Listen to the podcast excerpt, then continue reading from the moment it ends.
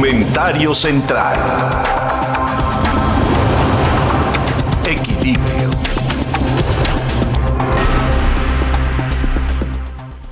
Mira, el presidente de México puede no saber nada de números, tampoco de planeación o de energías o de políticas públicas. De eso no sabe, porque el presidente no tiene ese alcance. No, no sabe lo que es el corto, el mediano o el largo plazo. Y cuando habla en términos reales, pues no sé, tal vez lo que quiera decir es que habla en términos de lo que está viendo, cuando que el término realmente es otro. El, presidente para eso, insisto, es malo, pero para lo que sí es bueno es para todo lo que resulte maquiavélico, entendiendo que Maquiavelo era mucho más sagaz, por supuesto que mucho.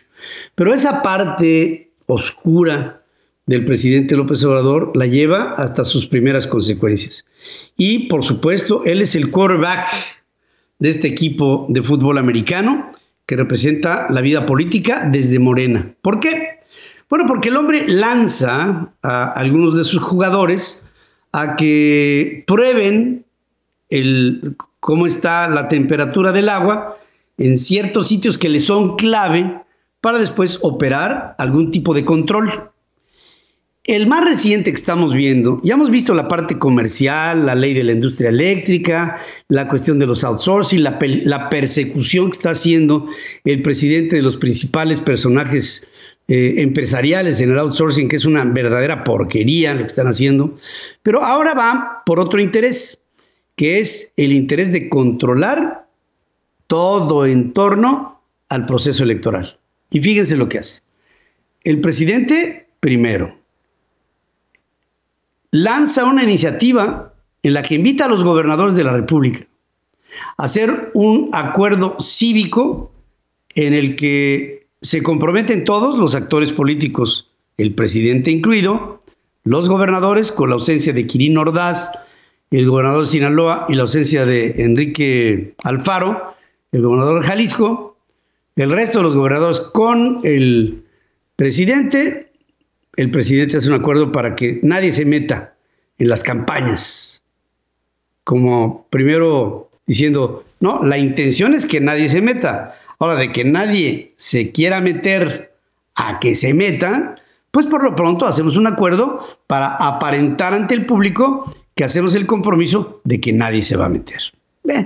eso vamos a pensar que lo entiendo. Pero lo que tal vez sea difícil entender es que hace esta convocatoria y dice Javier Corral, el gobernador de Chihuahua, vine aquí a esta comparecencia a la que nos invita el presidente para hacer un acuerdo de que nadie se meta en las elecciones, porque finalmente son intenciones que están dentro de la Constitución. Pero quien debió haber hecho la invitación a este, y esta convocatoria tendría que haber sido el Instituto Nacional Electoral. ¿Por qué? Bueno, porque es la institución que tiene como garante para la sociedad mexicana de ver por la certidumbre de unas elecciones, cualquiera que éstas sean. En este caso, las intermedias del 6 de junio.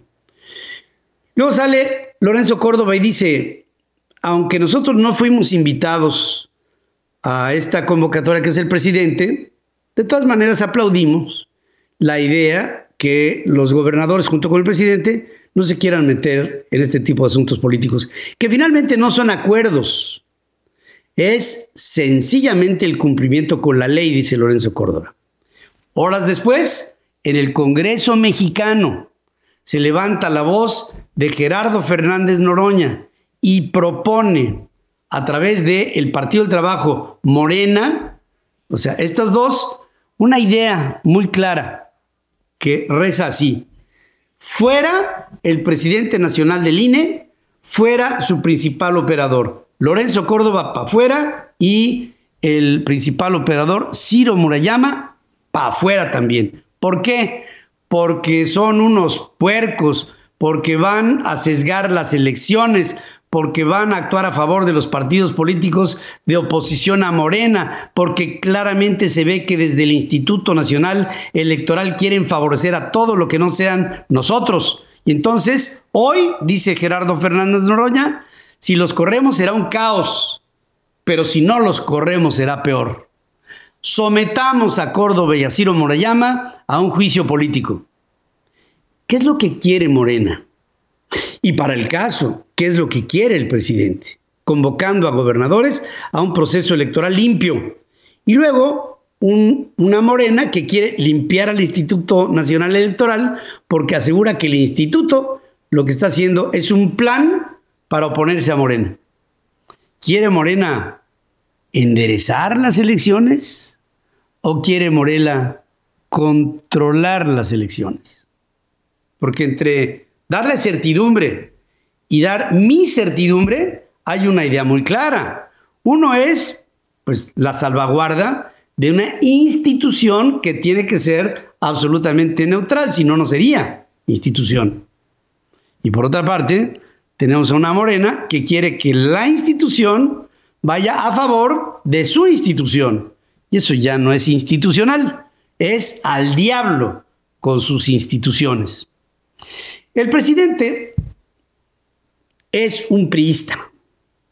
Nació en el PRI, todas sus mañas y sus conocimientos políticos son del PRI, y el PRI del siglo XXI se llama Morena. ¿Qué es lo que saben hacer y saben hacerlo bien. Fraude, llevar a un proceso de crisis a través del el fraude electoral, en este caso, a un resultado sesgado, obteniendo un resultado favorable para Morena. Morena sabe, con todo esto que está pasando, sabe que todo va en contra de ellos que se ha organizado realmente una alianza en donde se juntó el agua con el aceite, el PRI con el PAN, con el Partido Movimiento Ciudadano, con el PRD, todos unidos, va por México, órale, vamos en contra de López Obrador y Morena como control. Y ahora que Morena y López Obrador se dan cuenta que a lo mejor todo lo que fue auge ahora son vacas flacas, antes de que lo sean, Mejor nos metemos a controlar las elecciones, nos metemos a controlar a los gobernadores y sometemos a los delegados electorales consejeros en el Instituto Nacional Electoral. Proponiendo, ¿quién diría? Mire que Lorenzo Córdoba, no digo, no es para recomendarlo, para que me cuide mi coche. Pero de Lorenzo Córdoba, ¿a quién les gusta? Al frente de Morena. ¿A un amigo de Mario Delgado? a un amigo del presidente, a un amigo de Gerardo Fernández Noroña, a un agente de la Cuarta Transformación, al frente del INE. Bueno, pues entonces quiere decir que el panorama por lo menos ya está visto y que Morena, si no puede, arrebatará el proyecto de destituir a los consejeros electorales presidente y operador y poner a sustitutos es una base que me da claramente la idea de que lo que está haciendo y planeando el presidente López Obrador y Morena es hacer un megafraude en las elecciones del 6 de junio. No, yo no fui, fue TT, dirá el presidente de la República. Y cuando salgan los datos de las elecciones, habrá, y es lo que están buscando, otros datos que le den un triunfo inconmensurable, enorme, irrebatible a Morena, cuando todas las condiciones apuntan a lo contrario. Vamos a ver si pueden consumar este latrocinio. Para que tengas el dato. En Central FM Equilibrio. La tecnología está avanzando de manera apabullante y aplanadora y la firma Nintendo logró un acuerdo para desarrollar aplicaciones de realidad aumentada para teléfonos inteligentes con Niantic, empresa de Google, conocida por su éxito en el Pokémon Go, introductor de realidad aumentada en videojuegos. El plan es el convertir al contenido de Nintendo en aplicaciones de realidad aumentada que funcionan superponiendo imágenes digitales en el mundo físico, lo que empezará con la app Pikmin basada en una serie de resolución de acertijos. Desde el 2016, Nintendo ha desarrollado juegos para teléfonos inteligentes con socios como Games Inc. y Line Corp, Niantic y todo con sede en San Francisco, impulsando esfuerzos móviles de la empresa en función de su consolidación global. La app Pikmin será desarrollada por Niantic en Tokio y Tatsuo Nomura, quien dirigió a Pokémon Go, estará a cargo de todo este desarrollo de realidad virtual bajo una realidad aumentada con machine learning e inteligencia artificial, para que tengas el dato. Para que tengas el dato en lo que va de la pandemia, la música nos ha acompañado. La música ha sido la única que ha podido entrar sin cubrebocas a nuestra, a nuestra vida cotidiana. En el confinamiento la música ha sido clave. Esto durante el 2020 llevó a un crecimiento global del 7.4% en ingresos en el sector según la Federación Internacional de la Industria Fonográfica. El mercado reportó ingresos por 21.600 millones de dólares y dentro de esto el streaming obtuvo 13.400 millones de dólares, lo que representa el 62.1% de la captación total de la música grabada a nivel mundial. Además, los ingresos por transmisión pagados crecieron 18.5%, habiendo 443 millones de usuarios de cuentas de suscripción pagada para fines del 2020, según la propia organización de la Federación Internacional de la Industria Fonográfica. Las cifras de streaming tienen una caída en ingresos de formatos físicos, cayeron 4.7% a lo que suma la cancelación de conciertos por la pandemia, siendo que los derechos por interpretación cayeran 10.1% en términos absolutamente contundentes para la industria de la música que está cambiando sus usos, sus formas y sus costumbres y sus consumos, para que tengas el dato. Para que tengas el dato, físicos de las universidades de Göttingen en Alemania y de Auckland en Nueva Zelanda han conseguido reconstruir bajo un modelo matemático, esto es muy teórico, ¿eh? los cúmulos del Big Bang que habrían sido las primeras estructuras del universo. Descubrieron, por ejemplo, que una compleja red de estructuras pudo haberse formado en la primera billonésima de segundo después del génesis del cosmos el comportamiento de estos objetos imita la distribución de las galaxias en el universo. Pero fíjense, con los tamaños macro actuales, estas estructuras primordiales tienen una dimensión microscópica, cabiendo en volúmenes más pequeños que las partículas elementales de los átomos en la actualidad, según se publica a través del Physical Review, una publicación de investigaciones astronómicas con fines estrictamente científicos. Los investigadores, fíjense, esta es la parte más complicada de entender, pudieron observar el desarrollo de regiones de mayor densidad que se mantienen unidas por su propia gravedad, destacando que el espacio físico representado en su simulación encajaría en un solo protón un millón de veces, en un protón. ¿Esto qué quiere decir? Algo misterioso pasó cuando el inicio del universo. De una, iba a decir partícula, pero no, de una expresión primigenia de energía, ¡fum! explotó en lo que hoy es el universo. ¿Cómo es posible que de la nada haya tanta materia, la que podemos ver y tanta materia oscura de la que no podemos ver, que por cierto es más del 75% de todo lo que nos rodea. Esa es la dimensión del universo hoy.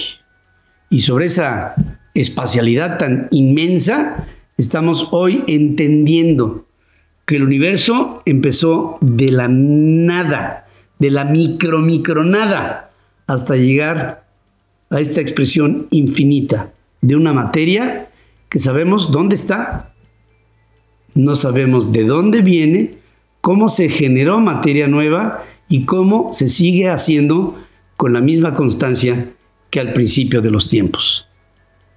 Para que tengas el dato.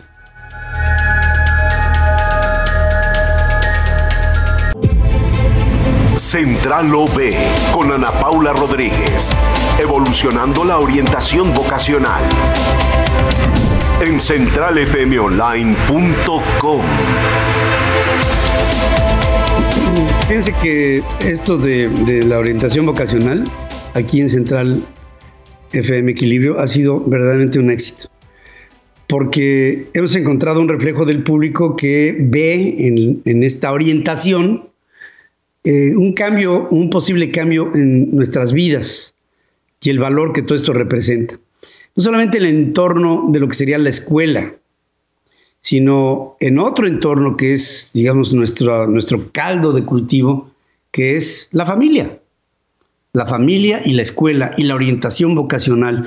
Y muchas veces uno es porque tu familia fue o es. Esa es la gran influencia. Yo si estoy en este momento al frente de un micrófono, mucho tuvo que ver con lo que respiré cuando tenía cinco años, de ver que mi padre pues trabajaba enfrente de un micrófono. Y, y todo esto creo que tiene un sentido al que hay que darle una reflexión. Y por ello, Ana Paula Rodríguez siempre asertiva nos tiene justamente esta reflexión ligada escuela, familia y el orientado vocacionalmente. Y te saludo esta mañana. ¿Cómo estás, Ana Paula? Buenos días. Hola, Pedro. Muchísimo gusto en saludarte. Muchas gracias a todo el auditorio. Pues Pedro, hoy les platicaré y bien dices, ¿no? Tiene que ver mucho con la familia, tiene que ver mucho con con tu entorno, tiene que ver mucho con todas las partes que te rodean como ser humano. Y les voy a hablar sobre el bienestar, que es un tema muy, muy importante, ya que tiene que ver mucho con el desarrollo de los jóvenes en el entorno de la escuela, tiene que ver en el entorno de las relaciones familiares y, por supuesto, que en el entorno de las relaciones sociales. Sin duda, cualquier nivel de, escuela puede causarnos estrés, Pedro, desde pequeñitos hasta la preparatoria. Sin embargo, en la preparatoria, que, es en donde nos enfocamos, este se puede ver incrementado ya que pues próximamente hay que elegir cuál será nuestro plan de vida, es decir, elegir una carrera y la universidad en donde la cursaremos. Una decisión difícil eh, si aún no, no lo tienes definido. La felicidad, las fortalezas y las motivaciones son parte importante que debemos buscar y reconocer. Eh, pues qué nos hace feliz, qué nos gusta eh, e identificar nuestras fortalezas y motivaciones que nos hacen entrar en un estado de bienestar y de equilibrio, de, tranquilidad, además de tener un objetivo y metas que, que debemos alcanzar, ya que éstas nos dan rumbo y nos ayudan a tener un bienestar nos da visión de quiénes somos y sobre todo de lo que somos capaces de hacer. El bienestar eh, público, eh, eh, televidente, auditorio, el bienestar está ligado a la vocación, ya que esta viene de nuestro interior y una vez que hemos identificado lo que nos gusta hacer y para qué somos buenos, nos ayuda a ver cuál es nuestro entorno. Eh, es sustancial lograr que nuestra mente se encuentre en un estado tranquilo y de búsqueda constante de misiones por hacer. Esto nos facilitará llegar de manera más asertiva a lo que buscamos y, que, queremos lograr. Es importante, eh, Pedro y, público, es importante ser agradecido. La gratitud llena nuestro, llena nuestro ser de un bienestar inigualable, por lo, por lo tanto es importante para encontrar este bienestar es importante motivar al joven a ayudar a los demás. Muchas veces eh, traemos conflictos en la cabeza y más un joven que se encuentra en un proceso de transición. Eh, es, es, es, importantísimo platicar con ellos. Es, es uno de los consejos más importantes que les puedo dar, platicar con los jóvenes, orientarlos para organizar sus ideas y que puedan seguir sus propios planes y así poco a poco podrán alcanzar lo que ellos se proponen. Esto también les da un, sentido de bienestar. Eh, por supuesto que llegar a esto no, no es fácil, eh, por eso es básico ser paciente, ya que ellos van poco a poco identificando quiénes son y hacia dónde van. El sentido de bienestar ya no es un referente exclusivo del contexto de salud, contempla también las emociones, las relaciones sociales, el sentido de vida y los logros personales. Por tanto, El reto en los proyectos de orientación educativa es consolidar cambios estructurales necesarios para orientar de mejor manera posible a todos los jóvenes. Aquí debemos conjuntar visiones, eh, debemos proponer enfoques propositivos y sobre todo innovadores para atender las demandas de inclusión del sentido de bienestar en todo lo que es la orientación eh, educativa y por supuesto la orientación vocacional como lo mencionabas en un inicio. A ellos en pocos años, a todos los jóvenes, en pocos años les tocará diseñar y elegir un proyecto de vida en un mundo que ofrece cada vez más opciones de formación profesional y en diversos formatos. El bienestar, Pedro, como lo comentabas en un inicio, tiene que ver con familia, tiene que ver con la sociedad y por supuesto que tiene que ver con la escuela. Puesto que sí, ese es, ese es, el todo, ¿no? Es, es el eh, todo. Fíjate que cuando hay un ambiente propicio, yo entiendo que cuando pasas por un proceso de, escuela, puedes tener dos tipos de reacciones en tu, en tu hogar.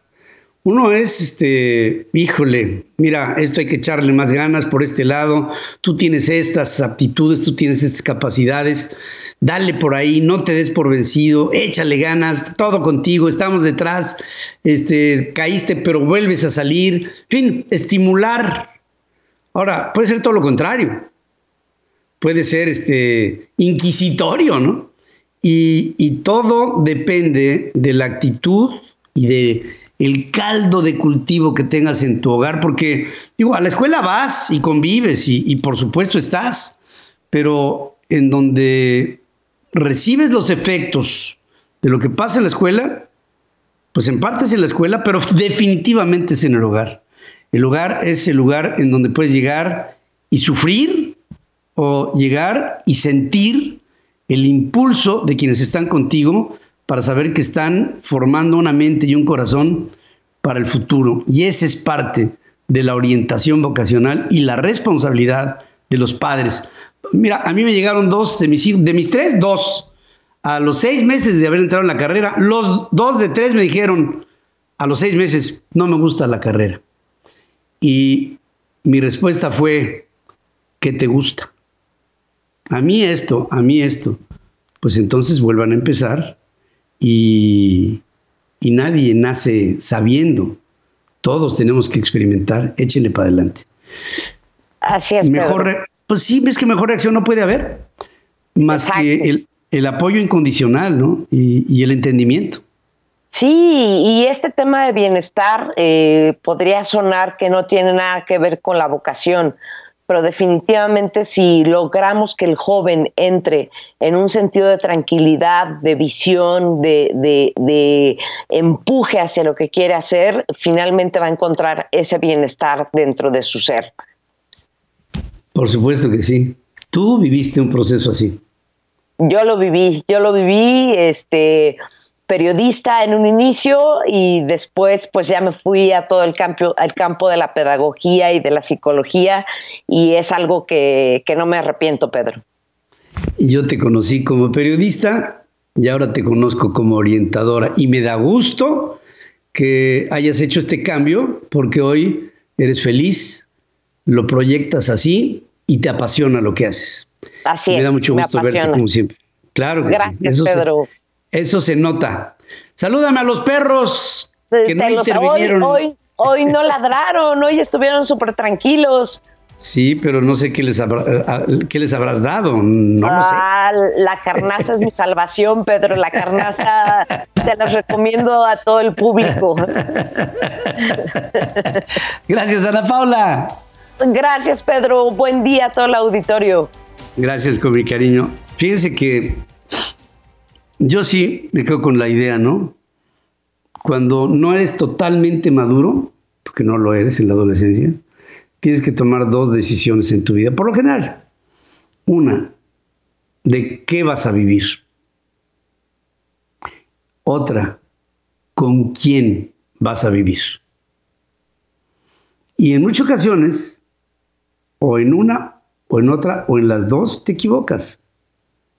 Y en muchas otras, Piensas una, piensas la segunda y eres feliz. ¿De qué vas a vivir? ¿Y con quién? Eso se llama una vida con una orientación sobre tu vocación. Tu vida es tuya, ¿eh? de nadie más. Piénsalo hasta acertar.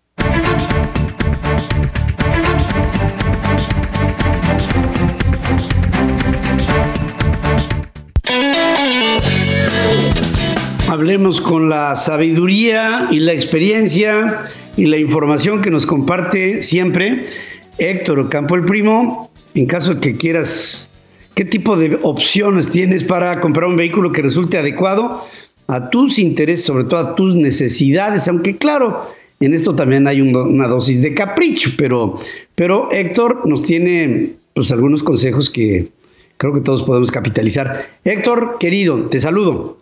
¿Cómo estás, Pedro? Muy buen día a ti para todo el auditorio. Pues sí, efectivamente, Pedro, muchas de las cosas que nos preguntan a través de redes sociales es ¿qué auto me puedo comprar? Eh, pero a lo mejor no quiero gastar tanto, digamos, mi presupuesto es un poco apretado. Hicimos un análisis para ver cuáles serían en cada uno de los segmentos, eh, los más importantes, digamos, los de los de acceso también que no sean tan costosos, eh, aquellos coches que la gente pudiera comprarse y que no necesariamente tenga que ir por la versión más equipada. ¿Y a qué me refiero? que cuando compres el coche en la versión de entrada, pues ya estás comprando como los puntos más importantes de valor del coche, que para un auto, por pues lo importante es la plataforma, motor, equipamiento de seguridad y por ahí la sensación general del coche. Luego ya se vienen sumando dependiendo del equipamiento de la versión de la marca, pues se le van sumando que si rines más grandes, que si un equipo de sonido más completo, que a lo mejor mejor es un acabado mucho más lucidor en el interior, piel o cosas por el estilo. Entonces, hicimos un análisis, Pedro, para que aquellas personas que tengan un presupuesto, insisto, un poco apretado, pues puedan acceder a lo que ya consideramos lo más valioso de cada coche. Entonces, vamos a ir como desde el más pequeño hasta el más grande, cuidando también el presupuesto. Y el primero sería, por ejemplo, el Hyundai Grand i10 Sedan.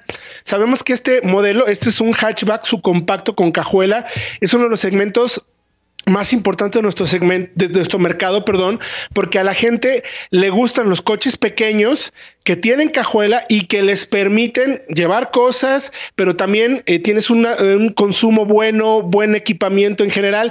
Quizás aquí lo más criticable de este auto es que no tenga control de estabilidad, pero entendiendo que arranca en 210 mil pesos prácticamente, mi querido Pedro, pues es una opción bastante recomendable porque ya tiene un motor de 1.2 litros, 83 caballos, caja manual de 5 cambios y tiene frenos ABS y dos bolsas de aire. Más que suficiente. Quizás, insisto, del SP, pero entendamos, vale 210 mil pesos. Si ya quieres más equipamiento, que si techo bicolor, que si los eh, retrovisores, los espejos retrovisores, la carcasa en color plata, rines más grande, pues tendrías que pagar casi 274 mil pesos. Entonces, entrando en la versión inicial, estás ahorrándote prácticamente 65 mil pesos. Entonces, de ahí la importancia de que lo pensáramos y fuéramos por la versión de entrada. Luego recomendaríamos, por ejemplo, en un escaloncito un poquito más arriba, un hatchback bien equipado, alguien que busque buen consumo en ciudad, podríamos tener el Suzuki Ignis, que casi siempre lo recomendamos porque es uno de los mejores vehículos que tenemos en el mercado, pero este, por ejemplo, arranca la versión manual en 232 mil pesos aproximadamente. Y ya si te quisieras ir con eh, climatizador, que equipo de sonido un poquito más potente, un poquito mejor de materiales, que rines, que luces de LED, cositas adicionales, pero estarías pagando casi 292 mil pesos. Entonces ese ahorro de 60 mil pesos que podrías tener ya accediendo a doble bolsa de aire, frenos ABS, y el motor y la calidad de materiales que ya mencionábamos, valdría mucho la pena igual que pensaras en la opción de entrada. Nada más te digo, es manual, no es automática como las otras y sin tantos accesorios adicionales que luego a mucha gente le gusta, un poco lo que mencionabas de capricho. Nos podemos ir ahora a un segmento un poquito más grande, un poquito de, coches un poquito más eh, mejor calidad de plataforma, motores un poquito más potentes y estaremos considerando el Ibiza. El Ibiza en la versión de entrada cuesta 258 mil, 260 mil pesos, pero ya tiene seis bolsas de aire, control de estabilidad, frenos ABS, frenos de disco, eh, muy buena calidad de materiales, un motor de 110 caballos, una pantalla así pequeña de 6.5 pulgadas. Ya no tienes, por ejemplo, eh, iluminación en LED, rines más grandes, eh, incluso motor turbocargado accedes a una plataforma buena, un motor ya probado por 260 mil pesos y no tendrías que irte a las versiones quizás ya FR, eh, ya muy con caja automática, mucho más equipo que valen 332 mil pesos. Ahí tendrías ese ahorro por esos adicionales. Y luego nos vamos a pasar, Pedro, ya al segmento de camionetas. Las dos siguientes es un segmento que tiene mucho, mucha demanda en nuestro mercado, que crece muchísimo y si tú quieres una SUV ya suficientemente buena, con buena calidad de materiales, buen ensamble, que se maneja muy bien, seis bolsas de aire, SP, equipo eléctrico, pantalla táctil, muchas cosas, estaría, por ejemplo, la Kia Soul, que vale 307 mil pesos en números redondos. Ya tienes prácticamente todo. Y si te vas ya por una versión más equipada, la versión, por ejemplo, 2 litros, pues sí cambias un motor más grande, tienes faros de LED, rines más grandes, pero desde la inicial, desde los 307 mil, pues ya tienes prácticamente todo lo que recomendamos para que sea una buena compra. Y luego vamos a cerrar con la Volkswagen Taos, un producto fabricado en México, que es el coche que tiene el mejor equipo de seguridad que puedes encontrar en el mercado a este precio.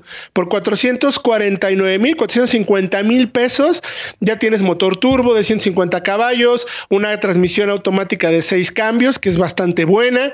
Eh, tienes también seis bolsas de aire, frenos ABS, SP, frenos de disco, pero suma ya, mi querido Pedro, asistencias a la conducción avanzada, alerta de colisión frontal con frenado autónomo, control de cruzado adaptativo y monitor de punto ciego. Es decir, eh, a veces en los retrovisores no vemos el coche y nos cambiamos de carril y podemos tener un accidente. Bueno, tiene un foquito amarillo que te dice hay un objeto en tu punto de, en tu visión de punto ciego para que sea el accidente. Pero además lo interesante de esto es que por estos 440 y 450 mil pesos tienes todo este equipamiento sin tenerte que ir quizás a la versión Highline que tiene una mejor pantalla mejor conectividad, clúster digital, cosas por el estilo, pero ya vale 536 mil pesos. Entonces, con estas recomendaciones, Pedro, están accediendo a las cosas más importantes y más valiosas que tiene cada producto, como lo decía, plataforma, motor, manejo, y luego ya, si tienes buen presupuesto, pues sí te puedes ir por las versiones adicionales, donde tienes, insisto, mejores rines, faros de LED, algún otro equipamiento de confort o de conectividad mucho más valioso,